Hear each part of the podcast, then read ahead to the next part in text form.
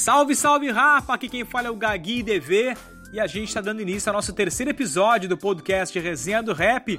A gente já trocou ideia no primeiro episódio com o Amarelo, do grupo Revolução RS.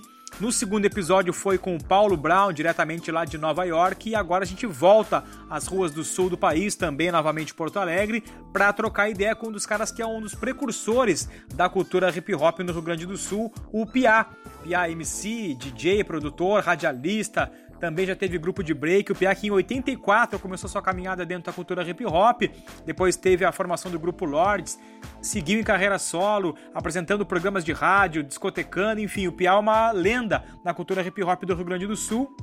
Trocamos ideia com ele, falamos de vários assuntos e você vai poder ouvir agora, a partir de agora, nosso terceiro episódio do podcast Resenha do Rap. Aqui começa então mais uma história da cultura hip hop no Brasil. Pia, como é que tu teve o primeiro contato com o hip hop? Que momento tu lembra de ter sido apresentado à cultura hip hop? E aí, mano, salve, salve. Cara, meu primeiro contato, na verdade, com a música foi através das reuniões dançantes que a gente fazia na minha casa, convidava os amigos, tudo. E Michael Jackson assim, tinha lançado o disco Thriller, e daí a gente ouvia os sons, o thriller tinha o Lionel Rich, the Gang, Cuts Blow, África Bambara. E as músicas pop da época, né? Então a gente dançava nas festinhas ali, depois o break estourou no Brasil lá por 84, 85. A gente começou a também dançar break, começamos a dançar break na rua, na escola. E cara, meu primeiro contato realmente daí depois do break, porque o break a gente comprava os discos que eram todos mixados, assim, o lado inteiro do disco era mixado, as músicas para dançar, e tinha alguns momentos com alguns raps ali. E eu lembro que a gente pegava nas fitas cassete e juntava só os raps, né? Na, na, época a gente nem chamava de rap, a gente nem sabia. Uma cultura chamada hip hop chamava de funk, né? Era funk, porque vem do funk dos anos 70. E daí eu vi o Randy MC, cara. Vi uma apresentação do Randy MC no Grammy, eles junto com o Aerosmith cantando Walk This Way. Foi em 87 isso. Acho que foi uma retransmissão da Globo, alguma coisa assim, porque a MTV ainda não pegava aqui em Porto Alegre. E cara, quando eu vi ali o, aquela espaçonave descendo no palco cheio de fumaça, aí aparece o John Master Jay Vem, vem de cada lado do John Master J, o Ryan e MC cantando. E depois vem o, o Steve Tyler, Barry Smith. E, cara, aquilo ali eu pirei naquela, naquela parada ali, porque até então a gente curtia música, mas era mais as festinhas, para ficar com as meninas. E, e ali eu senti que, cara, é isso que eu quero fazer, né? Essa parada aí me identifiquei direto com os caras, né? E a partir desse momento tu cria o Lords. Como é que foi que surgiu o grupo Lords? Cara, e daí os Lords foi o seguinte, a gente tinha um grupo de break chamado Cosmos, que a gente dançava, né? Sem muita pretensão, né? Na, na rua, a gente começou a dançar né? no colégio, aí ganhou uma popularidade ali na escola, né? E daí, cara, quando a gente viu o Randy MC, né? Na real, eu vi e o meu amigo que vem a montar os lotes comigo, Edson, ele também tinha visto. No outro dia a gente se encontrou e, cara, tu viu o Randy MC na TV? Um falou pro outro, né? Pô, que loucura. E daí esse meu amigo Edson disse, cara, vamos fazer umas rimas, vamos fazer um som, porque ele tinha três irmãos mais velhos que dançavam nas festas black. A gente chamava de balé, né? Eles chamavam de balé. Eles eles eram, sei lá, uns 4, 5 anos mais velhos que a gente. E, e o Edson já era uns 3 anos mais velho que eu naquela época, né? Então, daí que meu, meu apelido Piá, né? Que meus parceiros eram um pouquinho mais velhos que eu. E daí, por influência dos irmãos do Edson, né? Que já dançavam nas festas black, a gente, a gente começou a ouvir uns sons que os caras já ouviam. E daí a gente, o Edson fez duas músicas, né? E mostrou, disse, cara, olha aqui e tal. Aí eu comecei a escrever umas coisas. E E daí começamos a tentar produzir música, né? Primeiro eu comprei um, uma bateria acústica, que era o que a gente ouvia nas músicas, né? Do, do Randy MC, do, do Beastie Boys, do Fat Boys, do LL Cool J. A gente não tinha acesso ainda a bateria eletrônica e tal. Aí depois compramos um tecladinho. Aí a bateria não deu muito certo, que era uma mão gravar, né? Aí vendi, a bateria, o teclado, comprei uma bateria eletrônica. Aí chamamos os mano que gostavam de rock para tocar tocar baixo, enfim, botar guitarra em algumas músicas. E daí a gente começou a ensaiar e tal, e daí pintou pintou um concurso de rap organizado pelo Mano Deus DJ, porque o Mano Deus DJ tinha um programa na Rádio Princesa, o Brother Negro do Grupo Jara tinha outro programa na Rádio Princesa, que era uma, uma rádio de basicamente de samba, né? E a Rádio Ipanema, uma rádio de rock, tinha um programa chamado A Hora do Demo, que era um programa que lançava bandas novas, né? Então a gente gravou e levamos nessas rádios para tocar e tal. Aí o Mano Deus criou esse programa de esse concurso de rap para gravar uma coletânea e a gente se inscreveu para participar. E quando ele foi escrever, ele perguntou qual é o nome do grupo. Até então o grupo não tinha nome, né? A gente pensou, ah, vamos botar o nome do, do grupo de break, o Cosmos. Uh, e a gente tinha um time de futebol chamado Lords, na real, que era o time do, assim, do, do bairro, né? E daí a gente usou o nome do time de futebol para formar realmente a banda, para batizar a banda, para participar desse concurso. E acabou que a nossa primeira apresentação foi em 89, no ginásio Protásio Alves, onde aconteciam a maioria das festas black de Porto Alegre na época do Mano Del CJ e do Brother Name do Grupo Jara.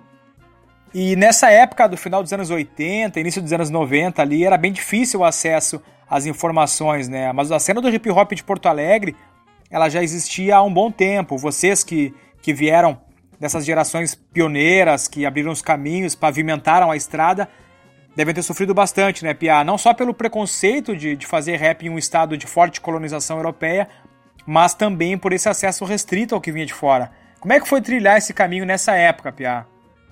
É, cara, informação não tinha quase nada, né? As informações eram algumas matérias que a gente acabava vendo na TV, a revista Bis, às vezes tem uma matéria com algum grupo de rap. A gente né, tinha uma, sei lá, uma matériazinha ali sobre Public Enemy, sobre algum artista do rap na época, né? Nos anos 80 tinha mais a cultura dos bailes, né, cara? Então, o rap mesmo em si, aqui em Porto Alegre, fica forte nos anos 90. E a gente não tinha acesso aos equipamentos para fazer os sons, né, cara? Tu olha que no início dos anos 80 os caras né, nos Estados Unidos criaram uma música que que vem nos bairros pobres dos Estados Unidos, mas são bairros pobres do primeiro mundo, né? Então, hum, ter acesso a um Technics era difícil para nós. Os caras lá tinham Technics, tinham Sampler SP 1200, tinha MPC, tinha Holland TR-808. A gente não tinha nada disso, né, cara? Nada disso. Então, a gente ouvia aqueles sons. Eu lembro de conseguir, já no meio dos anos 90, uns CDs de só de beats, uns CDs com um sampler, né, para produzir música, mas não tinha os equipamentos para para produzir com aquelas paradas e eu via aqueles puta som de bateria, né, um somzão assim, não, a gente não conseguia chegar perto porque não tinha equipamento, não tinha também técnico qualificado, né, para aquilo. E cara, assim, uh, o Rio Grande do Sul tem realmente muito mais brancos do que negros, né? Mas a comunidade negra gaúcha é bem forte, né? Na verdade. Ela é menor que alguns estados, obviamente, do sudeste do norte, né? Mas a representatividade negra, ela, ela é de grande importância no Rio Grande do Sul também, né? O fato de Rio Grande ter sido um polo econômico muito grande aí no século XIX e um pouco no século no início do século XX, né? Rio Grande chegou a ser a segunda e terceira economia do Brasil por causa uh, das charqueadas e por causa né, da mão de obra escrava que existia naquela região ali. Né? Então a gente tem Osório também, tem uma comunidade negra muito forte que tem as festas de Moçambique. E aqui nos anos 70 a comunidade negra foi muito ativa na, na criação do swing, né, o primo do samba rock. Mas acontecia isso, assim, nos anos 80 e até 95, rap era que nem heavy metal, né? Não, o rap cru do jeito que a gente fazia, cara, não era aceito, não era aceito como música, não era aceito em casa noturna, a gente teve que criar os espaços. Depois desse período aí do final dos anos 80 e início dos anos 90 que a gente tocava nos bailes black, eu comecei a apresentar o projeto Rap Porto Alegre 95 na Rádio Panela. E até lá, o que a gente fazia? A gente se unia com outros né, e fazia nossas festas. Né? A gente ir até as casas noturnas para a gente conseguir realmente ter um público nosso. E a gente trabalhava aqui muito no Ocidente, no Porto de Elias, no Porto de Elias, e também geralmente durante a semana ou domingo, né? Não, não liberava uma sexta, um sábado para gente. No Porto de Elias a gente fazia muito segunda e quinta-feira, e a gente bombava segundas-feiras, assim, a gente fazia, no início a gente fez um período muito show Lords e Ultraman, né? E a gente levava uma galera, 300, 400 pessoas, uma segunda-feira. E a gente divulgava, fazia faixa, botava faixa na rua, fazia panfleto, fazia fanzine, fazia lambi-lambi, a gente mesmo saía para divulgar. Foi assim que a gente foi rompendo as barreiras, que não foram fáceis, porque um som difícil de ser aceito, pessoas ainda não entendiam, não conheciam muito. Né? e a gente te tecnicamente não tinha acesso aos equipamentos para fazer a música. Essas iniciativas de fazer com que a cena rolasse, mesmo distante dos grandes centros do país, aliada a essa essência da cultura negra no sul do Brasil, transformou Porto Alegre como parada obrigatória aos rappers de São Paulo nessa época. E isso, para ti particularmente, foi essencial para que esses contatos com outros estados se tornassem uma referência quando se fala de MC Gaúcho até os dias de hoje. Qual a importância disso naquele momento? A gente começou quando a gente lançou o disco com os Lords em 94, o disco independente O Homem Errado. A gente foi para São Paulo em 94. Começamos a fazer contato com a galera lá, com os outros rappers. A gente tentou uma gravadora para distribuir a nossa parada. E os caras se surpreenderam, né? Como naquela época não tinha internet, a gente não tinha contato, né, cara? Surpreenderam bastante do que a gente já estava fazendo aqui. Em 95, quando eu comecei a apresentar o projeto Rap Porto Alegre, eu comecei a levar muitos grupos daqui para participar do programa. Eu comecei a fazer eventos, no qual eu levava os grupos, e daí eu apresentava evento e rolava um som também. E na década de 90 eu fui bem ativo como produtor, como, como rapper, né? E, e paralelamente à rádio. Em 96 eu lancei um meu disco solo, em 97 outro disco. E o programa começou a ganhar corpo, né? Os, os rappers do centro do Brasil, quando vinham para cá, sempre no meu programa. A gente tentava fazer algumas entrevistas por telefone. E o que ocorreu foi o seguinte, cara, que em Porto Alegre, mesmo assim, a cena ainda era bem underground aqui. O que rolou é que lá por 2000, cara, o rap 2003, o rap começou a bombar muito aqui, assim. E quando começou a bombar, eu tava na rádio, já tinha lançado vários discos, as pessoas tinham conhecimento da minha existência. E ocorreu um, um fenômeno que em São Paulo o rap estava bombando muito nos anos 90. E nessa época que começou a bombar aqui, São Paulo deu uma caída muito grande. O que aconteceu, né? Os rappers de São Paulo começaram a vir mais para cá, porque eu também eu já tinha uma, uma baita estrutura aqui. Eu fazia as festas, eu, eu tinha rádio, né? Então eu sempre promovia oficinas, né, de DJ, com, com os DJs do centro do país. Então a cena começou a ficar muito fortalecida e esse foi um período como o rap estourou aqui nesse período que estava fraco em São Paulo. Foi um momento que eu trabalhei muito por aqui e também foi a possibilidade de trazer mais gente de São Paulo para trocar informação e para trabalhar aqui também. Pia, só voltando um pouquinho no tempo. Vocês lançaram em 94 o álbum O Homem Errado, né? Sobre o fato do Júlio César. E eu fui conhecer o caso dele esse ano, porque saiu um documentário desse caso. E aí, inclusive, eu mandei pro Zudzilla, que é de Pelotas, mora em São Paulo agora, e também se chama Júlio César, né? Pô, ele ficou fascinado por essa história e ficou de fazer um som em cima desse fato. E eu não sabia que vocês já tinham um disco sobre esse tema, né? Fica então um alerta aqui pro ouvinte conhecer um pouco dessa história do Júlio César. É, a gente lançou o disco Homem Errado em função desse caso do Júlio César, né? A capa do disco é o Júlio César, é a foto original. A foto que saiu a zero hora, onde ocorreu a partir daí toda a investigação, né? Que ele estava num supermercado é, chamado Pouco Preço e aconteceu um assalto no momento que ele estava lá e ele era epilético e ele ficou muito nervoso em função daquela situação e teve um ataque epilético e a polícia achou que ele tinha as características, né, no suposto assaltante, talvez por ser negro, né. Então ele foi espancado no local, mas ele estava vivo e quando ele foi posto dentro do, da viatura, no carro da polícia, um repórter do jornal Zero Hora tirou uma foto dele vivo. Só que ele apareceu morto no HPS. Então a gente usou essa foto emblemática para a capa do, do disco, né? O, o disco O Homem Errado. Eu mesmo fiz os desenhos de reconstituição né, do crime eu comprei essa foto na época, a gente comprou da Zero Hora a foto para usar ela, a foto original. E tinha acontecido em 87, né? Mas a gente lançou o disco em 94, mas as músicas foram feitas bem nesse período e a gente achava que a gente lançando um disco a gente teria que a capa também, né? O nome do disco, enfim, tinha que representar tudo aquilo que a gente estava falando, as coisas que a gente se identificava, né?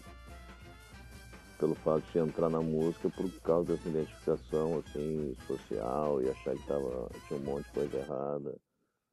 E a violência policial naquela época ainda ainda tinha resquícios da ditadura, né? Então a gente passou nossa adolescência toda né, tomando né, tomando blitz, né, tomando da polícia, de uma polícia de um, uma polícia de uma época da ditadura, né, a gente não podia simplesmente estar na esquina, muitas vezes agentes policiais chegavam batendo do nada, né. Então a gente tinha uma música chamada Polícia Assassina. E daí por isso a capa, né? O Homem Errado. Aí em 96 tu foi responsável por produzir a primeira coletânea de rap gaúcho. Como é que foi juntar essa rapaziada aí pra esse projeto, Pia? Essa coletânea foi a Gás Rap Total.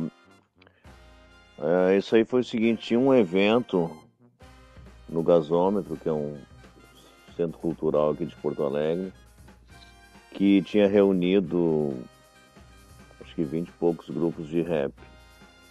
A maioria desses grupos de rap já participavam dos eventos que organizaram e já tocavam no meu programa de rádio. Eu já era jurado do Festival de Música de Porto Alegre, então eu já tinha um contato com a prefeitura. E daí a prefeitura queria lançar uma coletânea desse evento. Aí me chamaram para eu produzir essa coletânea, né? Os grupos foram escolhidos por uma comissão deles e eu produzi esses grupos. Eu era tudo gente que estava começando, né? Tinha uma, praticamente as mesmas dificuldades que a gente tinha na época. Não tinha equipamento, eu tinha montado um, um pequeno estúdio que eu chamei alguns amigos para trazer mais alguns equipamentos, né? E foi aí que a gente produziu as músicas para essa coletânea. Eu produzi Cuidei tanto da parte da produção musical quanto da produção gráfica do disco. A única música que eu não produzi nesse disco foi a do Da Guedes, que ainda tinha o nome do As of D. Eles já tinham uma música produzida no estúdio Def, que foi onde a gente também acabou. A gente tinha gravado algumas músicas para esse disco dos Lords, com o Marcelo Fornazier e o Flávio Santos, que eram da banda The Fala. Então o Da Guedes, que na época chamava As of D, é, eu, não, eu não produzi, mas as outras todas eram 13 ao total, eu acho. As outras 12 eu produzi. Ah, e do Neuza também não produzi. O Neuza e o da Guedes não foi produção minha, o resto foi tudo produção minha. Cara, foi extremamente importante, né? Porque aquilo ali deu aquele, literalmente aquele gás mesmo na galera, né? Tendo um, disco na época para divulgar. E daí depois teve o lançamento do disco. Era um material numa qualidade boa para eu poder tocar na rádio, cara. Outros DJs tocarem, então foi bem importante para o crescimento do rap aqui no Sul, né? E foi um ano bem produtivo também, porque foi o ano do lançamento do teu primeiro disco solo, né? Assim, né, cara? Eu trabalhei muito nos anos 90, né? Foi uma década. Eu trabalhei intensamente como produtor musical, como rapper. Em 96 eu lancei A Grande Caminhada. Um disco saiu só em vinil, pelo ser o nosso som onde tem a participação já nessa, nessa fase da rádio, né, dos manos do rap, do Bira Power. É, foi, cara, foi bem um, um, início ali desse meu trabalho solo, né. Aí depois, em 97, eu lancei Coisa do Demo. E em 99 eu lanço um pouco de todo nós pela gravadora Trama daí. O Coisa do Demo foi um disco que teve uma grande repercussão na época e talvez até incompreendido, né? Tanto é que no teu disco de 99, no encarte tem uma explicação acerca do disco Coisa do Demo. Ah, sim, né, mano? Vários rappers aí, vários caras que que hoje fumam maconha, que hoje bababá, na época, na época ninguém não podia fazer nada, né, cara? E daí, quando eu lancei o Coisa do Demo, eu, eu falava de maconha, falava de droga abertamente, de sexo, de violência, de uma maneira muito explícita, né? Foi, foi quando eu comecei a ter outras influências, né? Eu comecei ouvindo Rand MC, depois vem uma influência do Paul o KRS-One. E depois vem o NWA, né, cara? O NWA era um. Era um public enemy mais das ruas, né, cara? Sem tanto lado social, né? E, e a influência do público do, do NWA, do Easy né, cara? Eu ouvia muito Easy Foi quando eu fiz o Coisa do Demo, e, cara, foi um problema aquilo lá, até que quando eu lancei o poucos todos nós, cada gravadora, oh, meu, os caras estão tudo de cara contigo por causa do coisa do demo. Uma caretice, uma caretice foda, né, mano? E é engraçado que hoje todo mundo fuma maconha, que hoje, né? E eu achei engraçado naquela época, né, cara? Teve uns momentos como eu era mais jovem, fiquei puto e tal com essa história, mas foi um disco que eu fiz, né, mais uma vez, sem uma grande qualidade técnica, porque não tinha acesso, né, cara? E, e não tinha nada a ver com demônio essas fitas, na real, né, cara? Também foi. Pelo menos quando eu fui fazer a capa, a gente queria uma coisa que também. que dialogasse com tudo que eu tava falando, mas, cara, eu fui criado numa família da Umbanda, mas há muito tempo eu não tenho religião mais e conheço bem a religião de matriz africana, conheço várias outras religiões por causa familiares e também é um assunto que me interessa bastante, mas a fita mesmo não tinha nada a ver com o diabo, com nada, com Exu.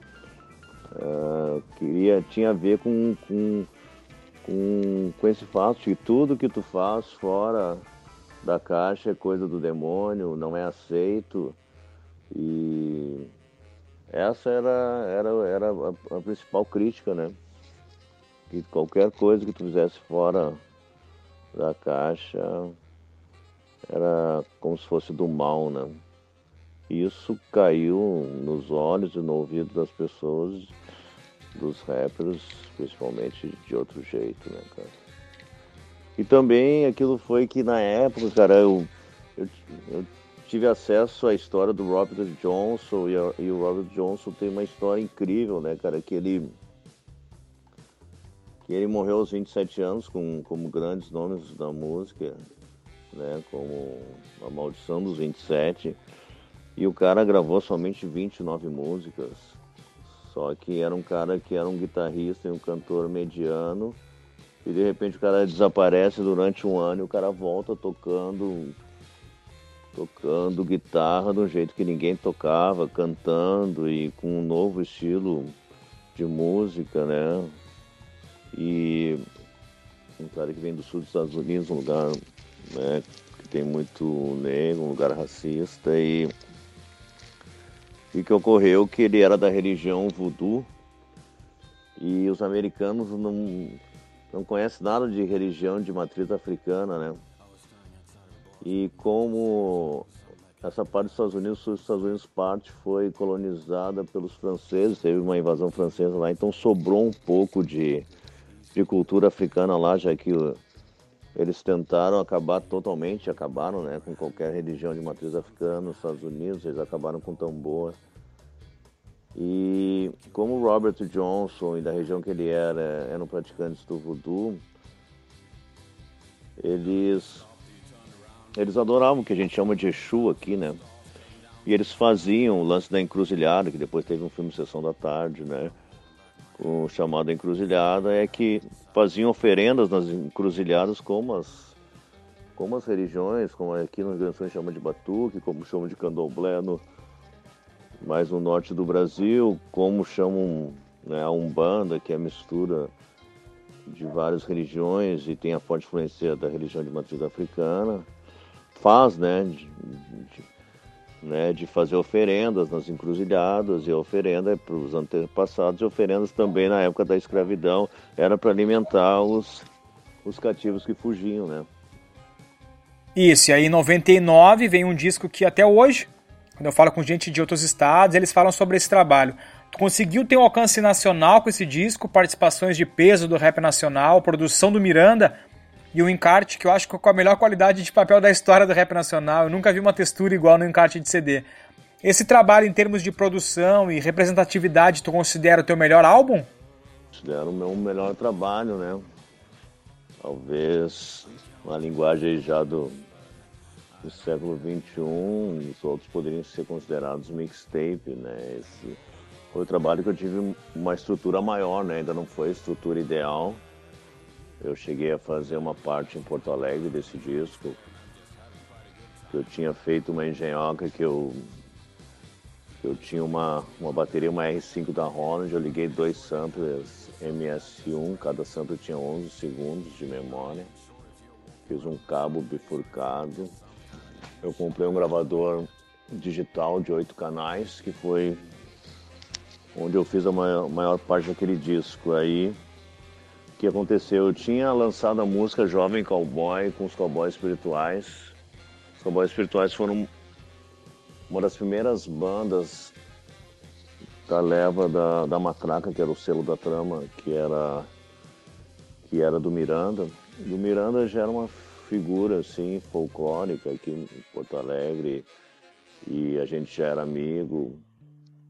E quando o Miranda foi para São Paulo, ele ele começou a se destacar muito, né, cara? Ele trabalhou com Sepultura.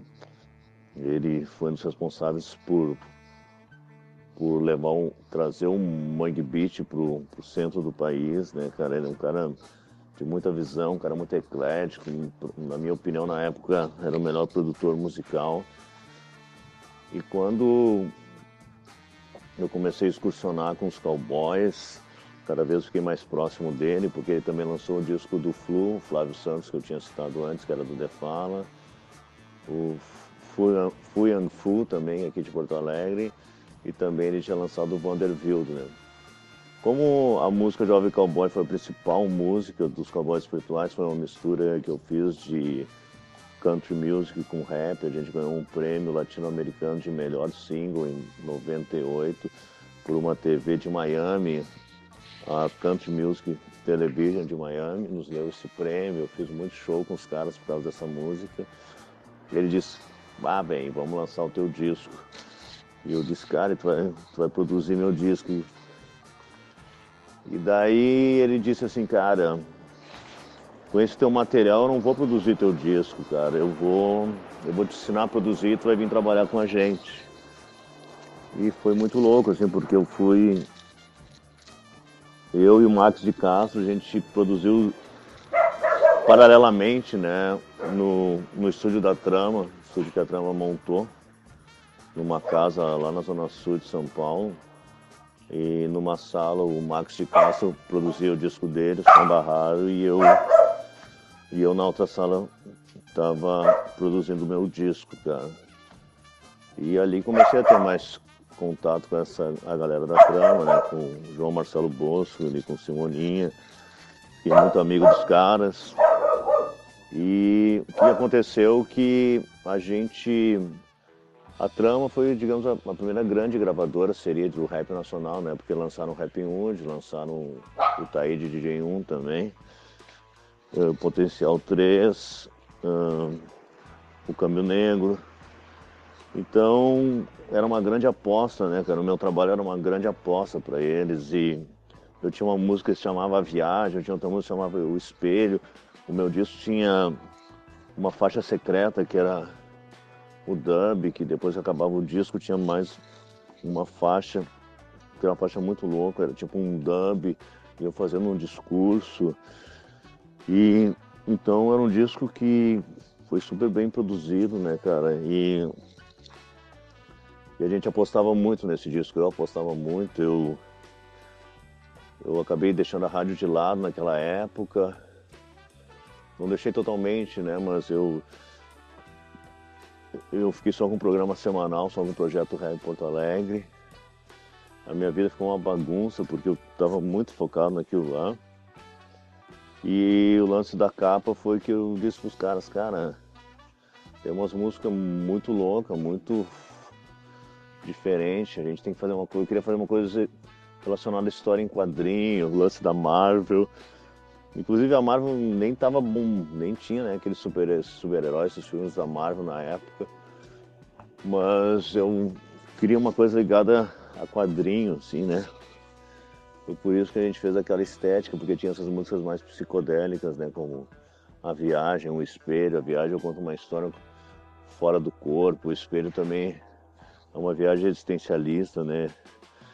Então, Uh, eles toparam a ideia, né? Esse disco teve muitas participações legais. Teve o Pivete do Pavilhão 9, teve o Rossi, teve o LF, teve. Ah, mano, teve uma galera. Não lembro de cabeça todo mundo. Teve uma galera aqui de Porto Alegre, teve o Educar, teve os Curido da Guedes, teve as meninas da Zamp. Teve uma galera que participou. E tinha outros caras que iam participar, teve o Nazi do Ira que participou, que eu chamei ele porque eu admirava muito o trabalho que ele fez no início do hip hop São Paulo. Eu queria alguém tão representativo quanto ele para fazer um som comigo. Uh, a gente tentou o Falcão na época, tinha uma parceria, tinha uma música que era pro Falcão cantar e acabou não, não rolando, enfim, não, não rolou. E o que ocorreu, cara, que a matraca acabou. Bem na época que o meu disco foi lançado, a matraca acabou. A gente tinha roteiro de um, de um clipe que, cara, na época seria o maior clipe do rap nacional também, que tinha helicóptero envolvido, tinha. Cara, ia ser um bagulho muito grande, assim. E. E eu, tava, eu, eu já estava excursionando com banda, eu tinha uma banda de 10 músicos. Só que daí a, a matraca acabou, e daí não tinha mais grana, a grana acabou e a gente não pôde concretizar os planos e foi um momento bem difícil para mim, assim, porque foi até meio. Eu fiquei bem frustrado na época. Foi aí até que eu comecei a atuar mais como DJ, assim, por, por causa dessa fita toda aí. E aí surge uma vertente tua que acho que muita gente passa a te conhecer, né? Que é como DJ, já existiu o teu lado radialista, MC, e aparece o lado DJ do Piá.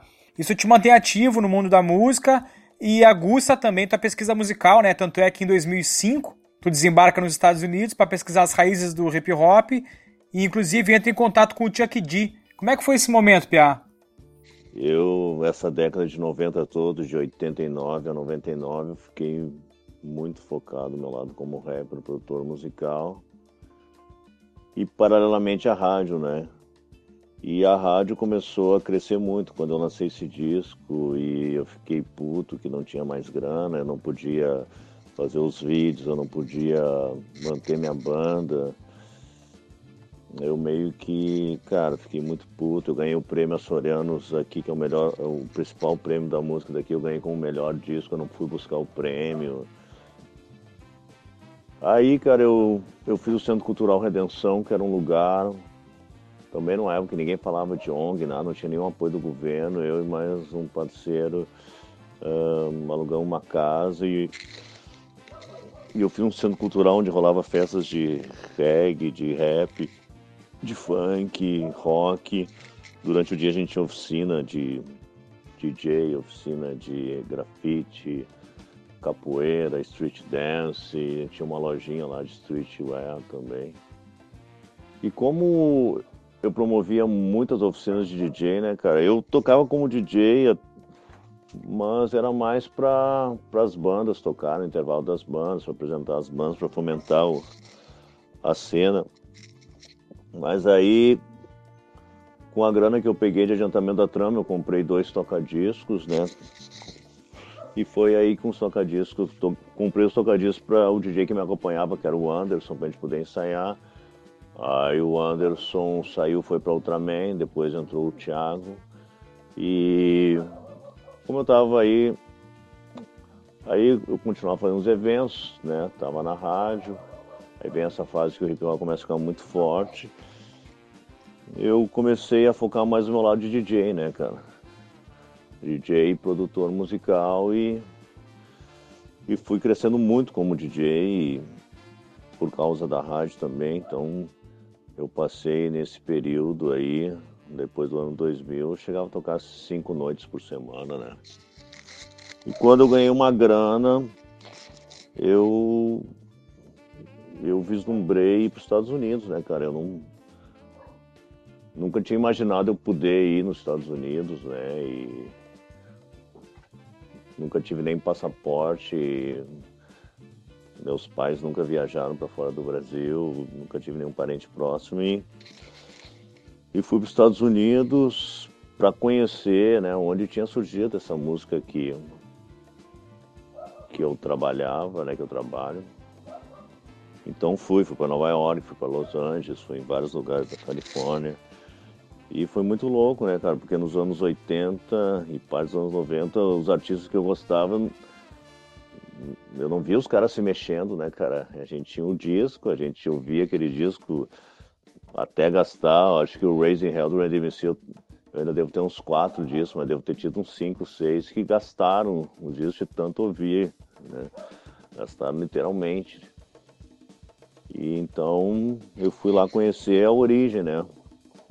Em vez de eu comprar um carro legal, enfim, morar num lugar mais legal, eu fui viajar e fui para Nova York, fui no Brooklyn, foi no Bronx, foi no Harlem, foi... conheci o Chuck D em Nova York, conheci o Shock Lee, o produtor do, do Public Enemy, conheci os caras do Living Color, conheci o Caress One, Caress One. Eu participei de um vídeo do Caress One, não que ele me convidou, mas eu, por acaso, eu fui num show dele em Malibu, que ele estava gravando um vídeo, eu até apareço no vídeo, Uh, ih, apareço dois, três segundos no vídeo. Uh, esse dia eu não consegui conhecer o Caress One, depois conheci ele, o Caress One é um cara que não viaja, né? Então ele, ele não pega avião, né? Então conheci ele lá. Em outro show dele no House of Blues. No House of Blues também conheci o Léo J, conheci o Bush, Bushwick Bill do, do Ghetto Boys. E conheci o Talib Kweli lá também. Conheci o Talib Kweli na, na rua, que ele estava para fazer um show. E depois eu fui no show uh, dele, do, era o show do, do Black Star. Uh, cara, eu tive uma experiência muito louca, assim, de conhecer os caras, tudo. Conheci o Will I Am, conheci o Charlie Tuna. Eu fui no lançamento em Los Angeles do, do disco do Sérgio Mendes com Black, com Black Eyed Peas, que o D2 participou. E eu, como já tinha uma proximidade uma amizade com o D2 já antiga, desde o Planet Ramp. É, a gente estava sempre junto aqui em Porto Alegre. A gente foi junto, estava em Los Angeles ele também. A gente foi junto no lançamento desse disco, ele cantou uma música. E lá nos bastidores foi muito foda, porque tava, tava o Sendog, tava em Jarry, tava Erika Badu, Steve Wonder, e aí pude ter contato com, com esses caras todos aí, né, cara? E... Mas enfim, conhecer o Chuck D foi uma experiência incrível, assim, que o cara foi muito receptivo, né? O KRS One também, que eu era fã do cara desde o Boogie Down Productions. Então acabei conhecendo os caras, os heróis da minha adolescência, que eu nunca pensava um dia sair. É aqueles caras que eu escutava no meu quarto, que eu olhava aquelas capas um milhão de vezes, eu ia um dia estar tá em contato com esses caras. Né? E mais recentemente eu conheci uma galera muito legal, conheci a Silk D. Williams, a Silk D. Williams, eu fiquei muito amigo dela, ela curtiu muito o meu trabalho. Ela é considerada a primeira DJ do hip hop do mundo. Ela foi a primeira DJ de rádio, primeira DJ de eventos. Ela é da primeira geração do hip hop de Los Angeles, junto com com o Dr. Dre, junto com, com o Ice Cube. Ela é da, ela é da geração da galera do Good Lifers também, ela colava com os caras. Então foi uma experiência incrível, assim, conhecer essa galera, né? E ter uma troca com eles, assim, bem interessante. E depois dessa frustração no processo do disco pela matraca e tal, de tu ter começado a trabalhar como DJ anos depois, mais precisamente em 2012 tu volta com outro disco, mas com uma musicalidade diferente. O que que significou esse retorno para ti? Né, cara, na verdade eu nunca parei, né? Continuei produzindo música para outras pessoas, continuei gravando com outras pessoas, né? E esse disco que eu lancei, não lancei assim, né? Porque eu pretendia lançar, mas depois de vários problemas, não consegui fazer ele físico, lancei pela internet, mas fiz várias músicas, enfim, acho que tinha umas 15 músicas do, disco. O que acontece é que eu comecei com o projeto Rap Porto Alegre na rádio, aí em 2000 o Eduardo Santos, que era o diretor da rádio, viajou para Nova York e me propôs, foi nessa época que eu tinha lançado isso pela Trama, estava duro de grana, tava, tinha fechado o Centro Cultural Redenção também. Ele me convidou para fazer um programa diário chamado Light Grooves, onde eu tocaria só black music num clima mais ameno, assim, os R&B, os funk 70, nesse clima Light Grooves. E, e cara, em dois meses o programa estourou na cidade, assim, todo mundo ouviu o programa, o programa virou uma febre o projeto Rap Porto Alegre era semanal, né? Como o programa virou uma febre, eu disse cara, eu quero ter um programa semanal antes do projeto Rap Porto Alegre, vai ser os originais de onde os caras sampleiam as músicas de rap. E daí ele topou e eu criei esse programa chamado 100% Groove, que era um programa só de original funk, enfim, jazz, as coisas que os caras sampleavam. Eu tocava todo sábado das 7 às 9 e das 9 às 11 era o Projeto Rap. O que aconteceu em 2003, 2005, quando estoura o rap em Porto Alegre, ele disse, cara, a gente vai ter que ter um programa diário de rap dessas coisas que tá tocando nas festas. E daí a gente criou o Beat Street, das 5 às 6 da tarde. Então teve um momento que na Rádio Panema, que é uma rádio FM de rock a segunda principal rádio de Porto Alegre, seria equivalente a 89 Rock de, do Rio, né? Eu tinha quatro programas de black music, né, cara? Dois diários e dois semanais. Com isso que aconteceu, como eu comecei a procurar muitos originais, cada vez ir mais atrás de material, eu comecei a ver, né, que cada vez mais a música brasileira era muito rica, né, da mesma forma que os caras sampleavam lá o James Brown, o George Clinton, o Isaac Hayes, o Curtis Mayfield, aqui nossos equivalentes são o Curtis Mayfield seria o Tim Maia, né, e aí eu descobri a fase psicodélica racional do Tim Maia, descobri a fase psicodélica do Jorge Ben e comecei a ficar fissurado nessa música brasileira esquecida, né, cara? Que eu tinha ouvido na minha infância alguma coisa, eu não tinha prestado atenção, então fui atrás do Wilson Simonal, Tony Bizarro, Tony Tornado, Lady Zu, Gerson Quincombo, Fernando Mendes, enfim, e fui atrás dos artistas da banda Black Hill, dos caras que faziam o show brasileiro e também aqueles que flertaram, como Roberto Carlos, como o José Augusto, como o Odair José, gente que flertou com a Soul Music por causa do Roberto Carlos. E comecei a botar esse material na roda aí, dentro do Light Grooves um pouco. Primeiro experimentei no 100% Groove. E, cara, estourou. Estourou e a galera começou... Houve uma onda, né, de música brasileira, de MPB e logo depois, com o lançamento do Clube do Balanço, o samba rock começou a ficar em evidência. E eu, mais uma vez, estava na crista da onda, porque eu já estava tocando isso, eu estava preparado e a música brasileira, o Black Brasil, o samba rock, estourou em Porto Alegre. E, e eu estava muito por dentro e estava tocando isso. A maioria dos bares estavam se pautando pelos meus programas para tocar música brasileira. E o que ocorreu é que eu comecei a tocar em muitos em muitos clubes, por exemplo, tem uma associação aqui que eu tocava, chamada Satélite Prontidão. É uma associação que tem a, que ela foi fundada, cara, para ter noção, em 1872. Ela se chamava Floresta Aurora, e Floresta Aurora se separou e continuou Floresta Aurora e depois Satélite Prontidão. Foi uma das primeiras associações de negros do Rio Grande do Sul e uma das primeiras do Brasil a primeira associação de negros do Brasil na Bahia, para ter noção, foi fundada em 1842. Então, eu tocava em muitos lugares aqui que tocava o swing. O swing é o primo do samba rock, né, cara?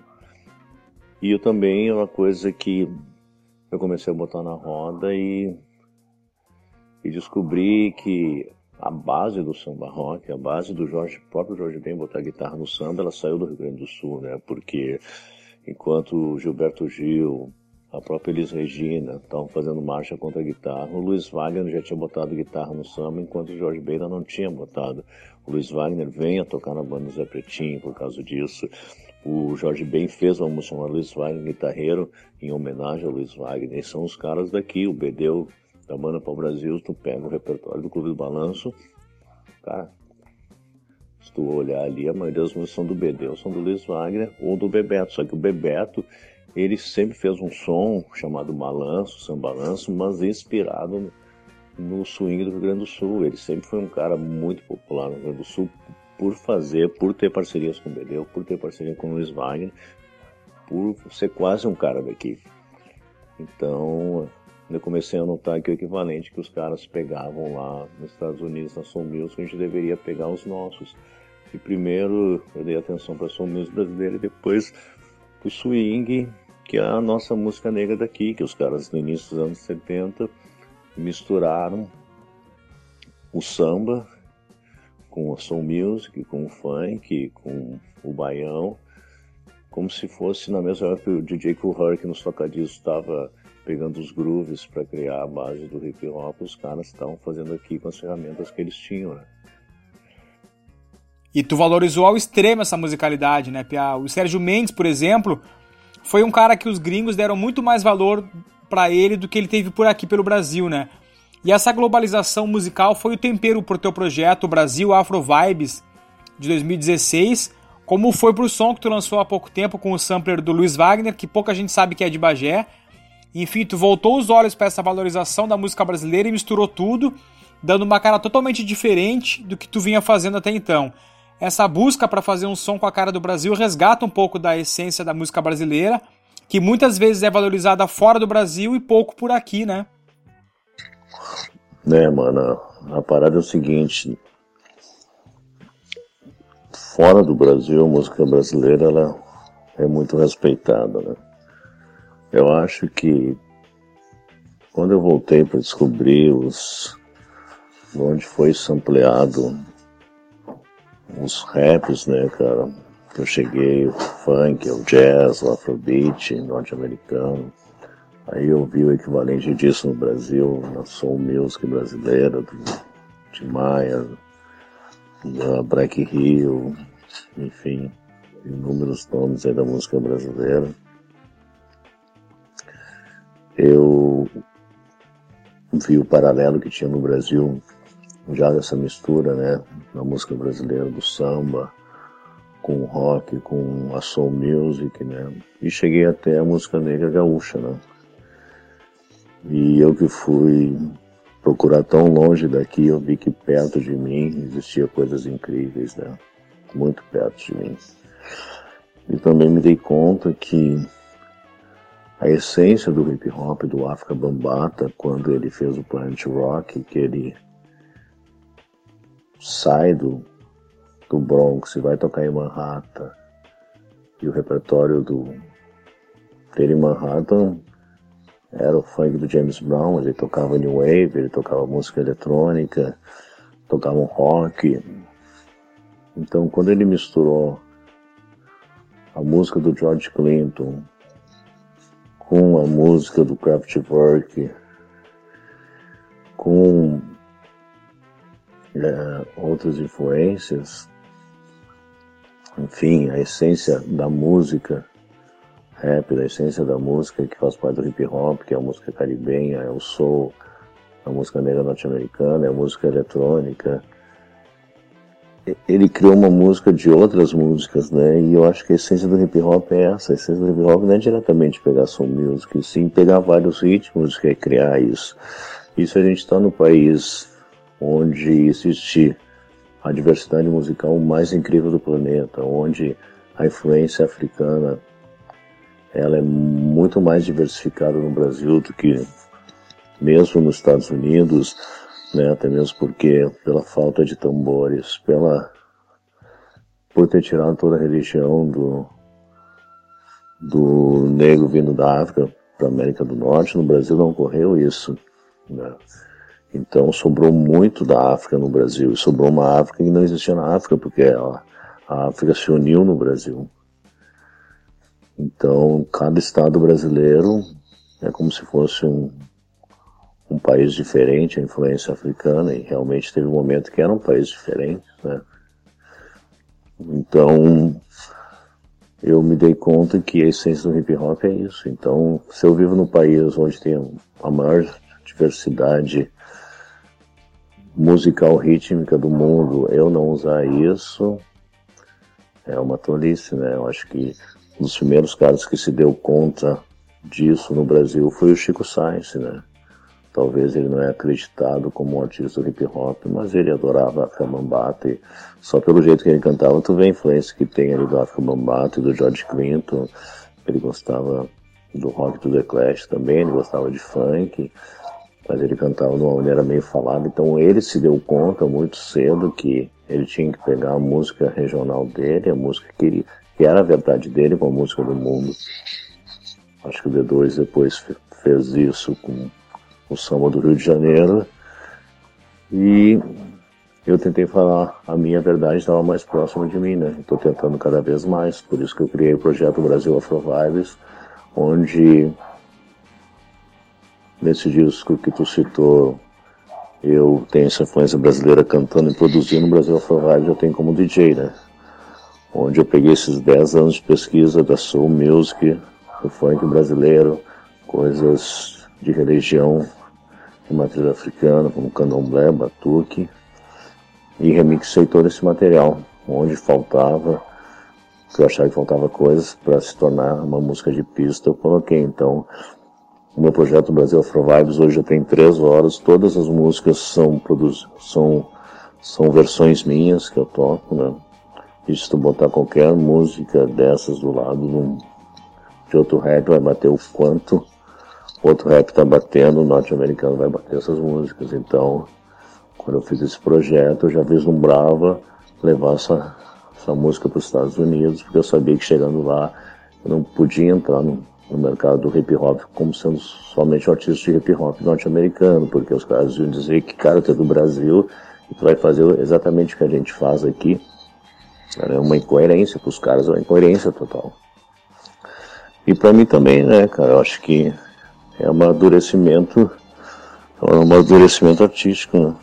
Daí, com o Afro Vibes, tu teve uma nova ida aos Estados Unidos, onde rolou participações em programas de rádio. Como é que foi essa passagem novamente por lá, Pia?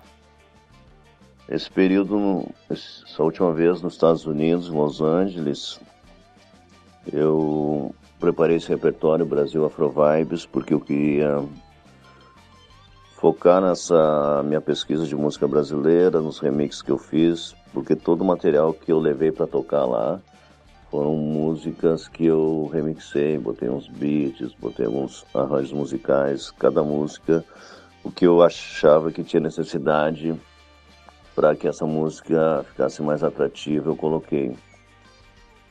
Eu acabei criando um repertório mais ou menos de três horas, com tudo que eu pude encontrar de funk, soul, disco brasileiro e coisas anteriores, assim, coisas candomblé, batuque, uh, que eu encontrei, que eu remixei e fiz as minhas versões. Era uma coisa que eu queria muito tempo fazer também, porque eu acho a música brasileira incrível por essa diversidade rítmica que tem aqui no Brasil por causa dessa influência africana que foi distribuída de maneira diferentes no Brasil e que cria, e através disso criaram Brasis diferentes, né? Então, os Estados Unidos como a terra do hip hop, né? E Los Angeles, a Califórnia sempre tem uma característica de ser mais ligada a essa coisa do, do funk, do e por ter uma influência latina forte, eu achava que era o local que eu mais me identificaria, né? Então, foi muito legal ver a reação das pessoas lá e que curtiram muito o trabalho, curtiram as mixagens das músicas, curtiram a minha execução também. Eu toquei em algumas rádios lá e acho que o principal evento de rádio que eu fiz foi na rádio Dub Lab. Posso te mandar o link aí depois. Eu fiz um set de, de uma hora ou duas horas, não lembro, mas agora eu te mando aí. E ao vivo, né, cara? E a Dub Lab é um coletivo que os caras é um coletivo de comunicação, agenciamento de DJs e produtores de eventos. Então, local talvez seja um, um, dos coletivos mais legais que tem em Los Angeles, assim, são os caras que fazem um trabalho mais focado na qualidade.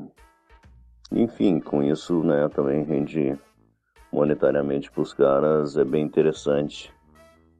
Mas é, é, muito legal o trabalho que eles fazem lá em Los Angeles, são muito conhecidos em Los Angeles, não é um, um grupo talvez tão conhecido mundialmente, eu acho, mas, mas é, é a galera onde os locais vão, entendeu? Onde os locais vão consumir música são nos eventos dos caras da Double Lab. E o DJ Nuts já era conhecido lá, já tinha passado algumas vezes pela Double Lab, talvez eu acho que é o DJ brasileiro mais conhecido. Espero que eu seja um deles depois de ter passado por lá. E também tive num, num, num numa rádio do governo seria como se fosse a nossa FM Cultura aqui de Porto Alegre, que a DJ Potira, uma brasileira, que toca toca mais música brasileira contemporânea, toca mais uh, funk carioca, toca mais umas coisas assim de pagode, umas coisas mais eletrônicas brasileiras assim mais atuais. Ela tem esse programa de rádio já faz um tempinho. E a gente se conheceu lá, eu tive no programa dela também, fiz um set lá Isso também tem, eu vou ver se eu acho te mandar, isso tem no meu Face. E foi muito interessante também, bati um baita papo com ela lá.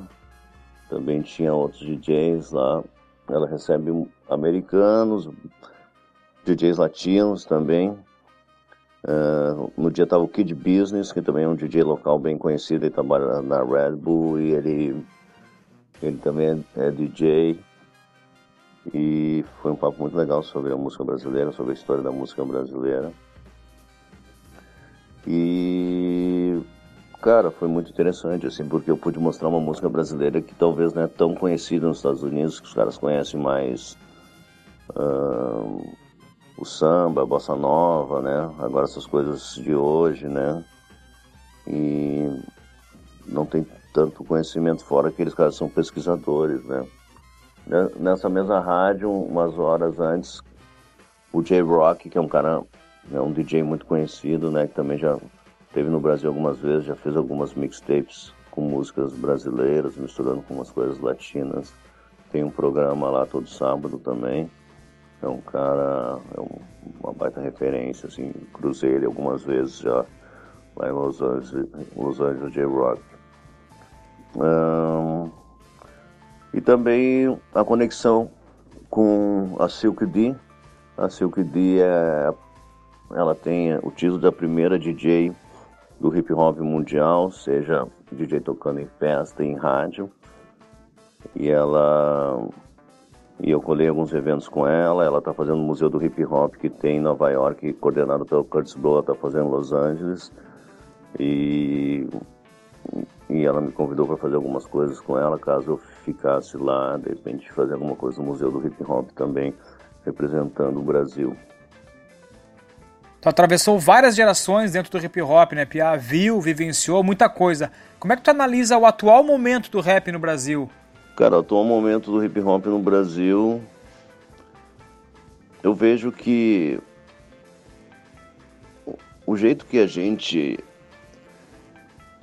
que iniciou o rap nos anos 80, seja cada um no seu estado, a visão que a gente tinha do que seria um hip hop, do que seria produzir rap aqui no Brasil, uh, a gente tinha muito pouca informação, né? Então a gente não entendia as letras em inglês dos caras, a gente não, não tinha né, não, videoclipe, não tinha muito documentários, livros sobre o que era a história, né?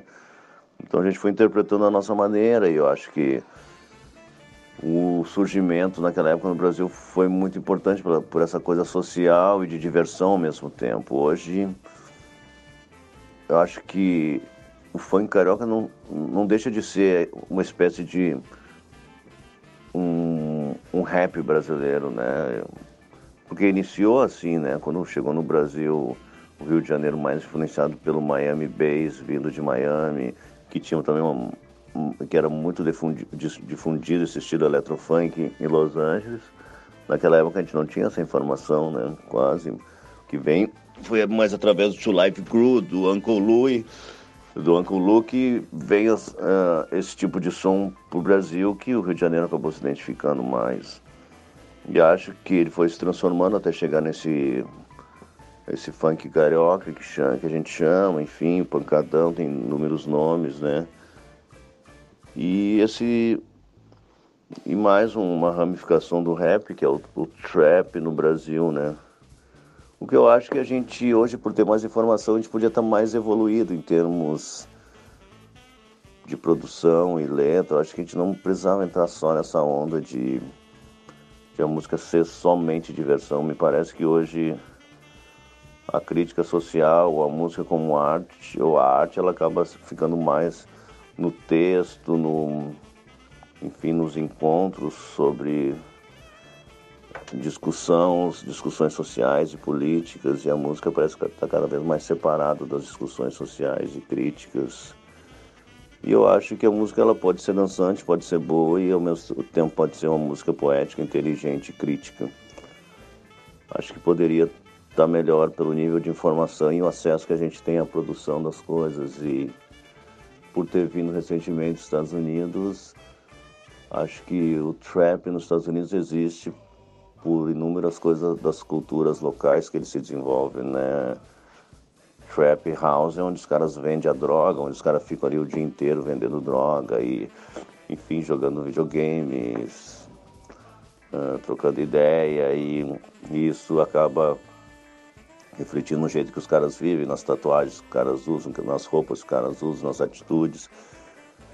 Então, de repente, eu acho que a gente, por o Brasil ser um Brasil tão, por ser um país tão interessante ritmicamente, eu acho que a gente tem que manter trazendo essas coisas de fora, mas também olhar mais internamente, já que a gente tem tanta informação e, e trazer essas influências brasileiras que são tão interessantes. Eu acho que através dessa influência vai fazer com que os artistas brasileiros se destaquem na Europa, na África, na América do Norte. Enquanto a gente estiver fazendo coisas iguais, os norte-americanos, os caras não vai ser interessante, né, para outras culturas, né?